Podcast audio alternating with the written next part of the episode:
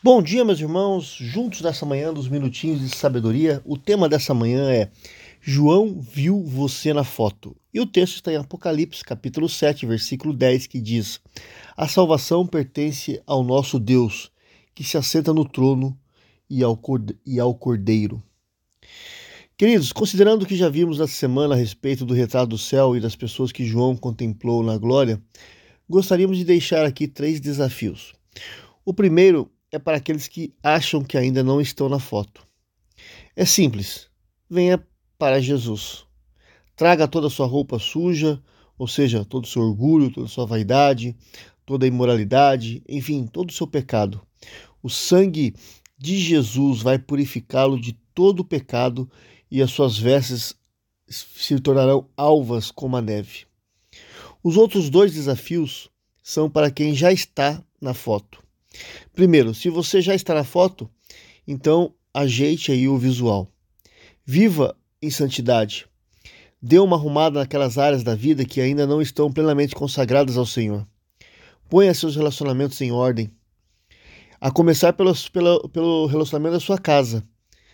É, passe pelos parentes, amigos, até chegar aí aos inimigos. Libere perdão, a quem o ofendeu, a quem o magoou, peça perdão a quem você ofendeu, consagre os seus bens ao Senhor, aproveite o seu tempo para orar, estudar a palavra, ter comunhão com Deus.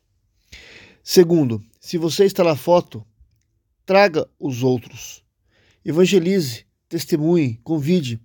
Paulo diz a Timóteo: Pregue a palavra, esteja preparado a tempo e a fora de tempo, repreenda, corrija, exorte com toda paciência e doutrina e faça a obra de um evangelista, cumpra cabalmente o seu ministério. Está em 2 Timóteo, capítulo 4, versículo 2 e 5. É como se estivesse dizendo, Timóteo, faça da pregação do evangelho a obra da sua vida. Queridos, na foto ainda há muito lugar, há muito lugar vazio que precisa ser preenchido.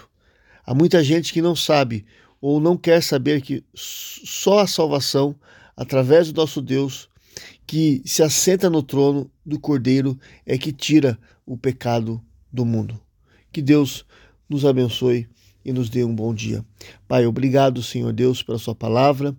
Que o Senhor nos ajude, Deus, a sermos homens de Deus e mulheres de Deus. Que o Senhor, ó Pai, nos ajude a gente buscar a santidade e também a compartilhar a Tua palavra. É o que eu peço em nome de Jesus. Amém.